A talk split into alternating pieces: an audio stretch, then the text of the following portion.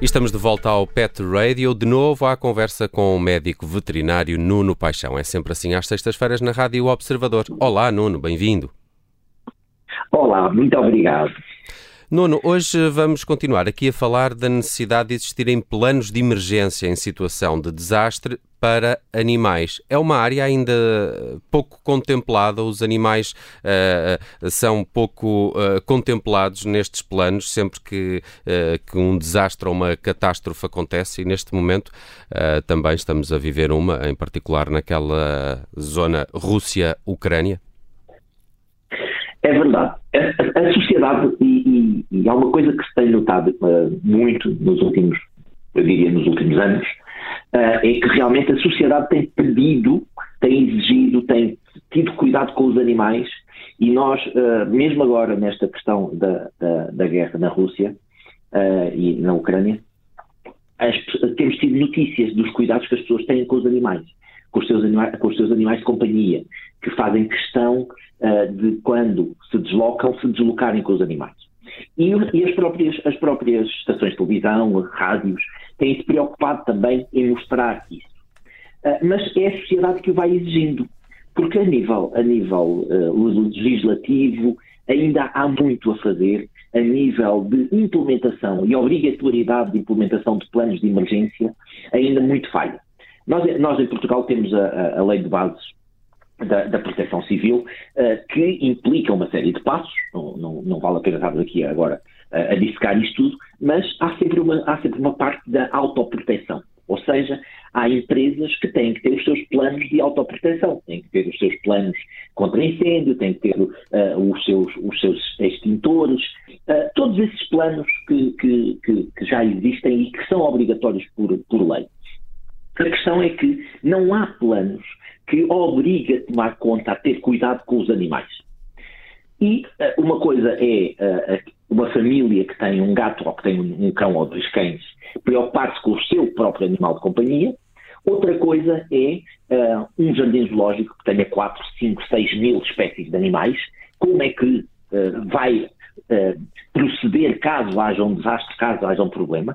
Nós, na Ucrânia, temos vários, vários jardins zoológicos que uh, demoraram muito tempo a, a conseguir uh, garantir a alimentação, o bem-estar, a própria evacuação e transporte dos, dos animais para outros locais. Hum. Deixa-me deixa perguntar isso, dizer... Bruno. Como é que sabes, sabes o que é que aconteceu? A gente nunca pensa nisso, não é? O que é que aconteceu aos, aos jardins zoológicos uh, na Ucrânia? Bem, um, numa das primeiras fases, um, houve uma série de voluntários uh, e de até pessoas que trabalhavam nesses, nesses locais que uh, optaram para ficar para trás e garantir a alimentação desses animais. Uh, essas pessoas que tiveram um altruísmo gigante, incluindo, incluindo, algumas, e está vários relatos, de alguns tratadores, alguns responsáveis por jardins lógicos, que, para se protegerem, o que fizeram foi levaram as famílias para dentro dos jardins zoológicos, partindo do princípio que os jardins zoológicos eh, eram menos prováveis de ser atacados do que um bairro ou que estivesse próximo de uma, de uma base militar ou, ou de, uma, de uma esquadra da polícia, ou o que seja. E houve tentadores, houve uh, responsáveis pelos jardins zoológicos que levaram as famílias para dentro dos jardins zoológicos uh, e garantindo assim uh, a segurança ou pelo menos um mínimo bem-estar dos animais. Mas isso é provisório, porque o grande problema é a quantidade de alimento que tem que chegar a estes locais.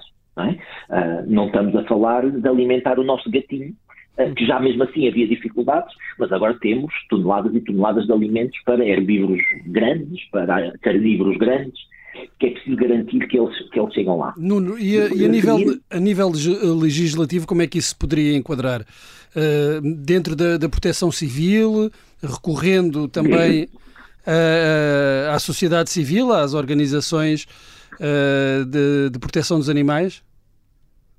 Sim, sem dúvida que uh, dentro, isto tem que ser organizado dentro do sistema de proteção civil.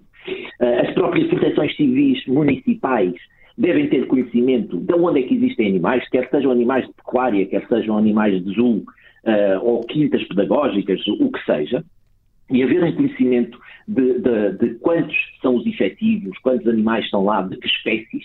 Porquê? Porque eh, nós devemos desenvolver, e há vários sistemas, eh, imaginem um, um, um jardim zoológico que fica em Lisboa, pode desenvolver um protocolo, uma parceria com um jardim zoológico que fica em Lagos, para, caso aconteça alguma coisa em Lagos, os animais serem transportados até Lisboa ou vice-versa. Hum. E esses eh, dados existem? Já existem. Esses dados existem e são fiáveis em relação ao número de animais em, em explorações agrícolas, em, em zoológicos? Bem, não, infelizmente esses, esses, esses, dados até podem existir, mas não estão disponíveis a quem se tem que preocupar em situação de desastre e catástrofe a nossa, em, Portugal concretamente, a nossa Direção-Geral da Alimentação e Veterinária tem acesso aos efetivos de animais de, de, pecuária que existam, mas não, são, não, é, não, não estão vocacionados para fazer estes planos de emergência. Portanto, a proteção civil será quem tenha mais meios para isso, quem tenha mais, mais conhecimento nesse sentido. E, mas, infelizmente, isto é, é, um pouco pelo mundo inteiro. Bem há, há, há, países onde já existem planos a nível estatal, por exemplo, nos Estados Unidos e no Canadá, uh, existem planos uh, focados uh, nos animais para situações de desastre e catástrofe, o que fazer, qual a obrigatoriedade que as próprias empresas possam ter, porque imaginem uma empresa que tenha uma, uma, uma produção de coelhos, por exemplo, essa própria empresa tem que ter o seu plano de emergência. Porque nós não podemos continuar a, a, a ter as notícias de que milhares de animais são mortos porque ficaram fechados num, num, num incêndio. Uh, uh, quando poderia haver um sistema de abertura de portas, de, de haver fluxos, porque conforme a espécie, conforme o comportamento da espécie que esteja em questão, nós podemos estudar e prever um fluxo de movimentação desses animais na geografia à volta. e então, com essa geografia, com esse fluxo, saber direcioná-los para onde seja, seja necessário. E é óbvio que nós estamos agora a olhar para imagens de uma crise humanitária uh, causada, não é um desastre, não é um desastre natural, mas é uma crise humanitária sem precedentes, que nós não estávamos, uh, nunca estamos preparados para estas situações. No entanto, se os pequenos sistemas já estiverem em funcionamento, torna-se tudo bem mais fácil.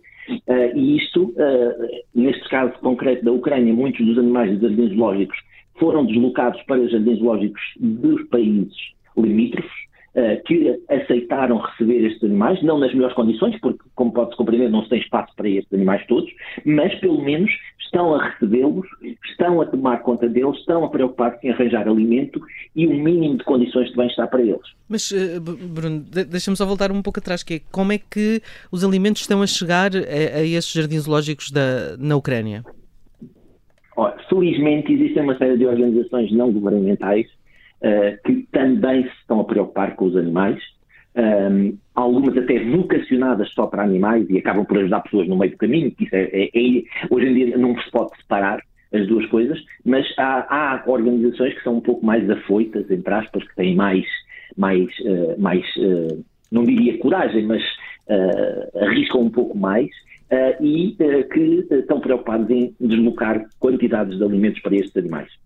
Alimentos que até muitas vezes são descartados do uso humano, porque já não estão nas melhores das condições, mas que, do mal menos, e são aproveitados para para, para estes animais. Hum. Nuno, andamos aqui a vaguear um pouco no nosso Pet Radio de hoje eh, com o tema que propuseste e também esta situação em específico que está a acontecer na Ucrânia e uh, na uh, Rússia, uh, mas queria convidar-te desde já a regressar num próximo Pet Radio a esta importância de um plano de emergência em situações de desastre para animais. Pelo que percebemos aqui no início deste Pet Radio, isto não existe ainda em termos de, de, de lei e, e, se calhar era a altura de começarmos a, a pensar nisso nisto porque a, a guerra na Ucrânia é, é claro, um, uma catástrofe, mas muitos outros desastres eh, podem acontecer nas cidades, nas casas, nos prédios e, e se calhar temos que começar a olhar também para essa questão com, com, com, com mais cuidado. E essa foi uma bela mensagem que deixaste aqui no Pet Radio. Nuno, voltamos a falar contigo de hoje a uma semana. Tenha um bom fim de semana e, e até sexta. Um bom fim de semana para vocês também. Obrigado.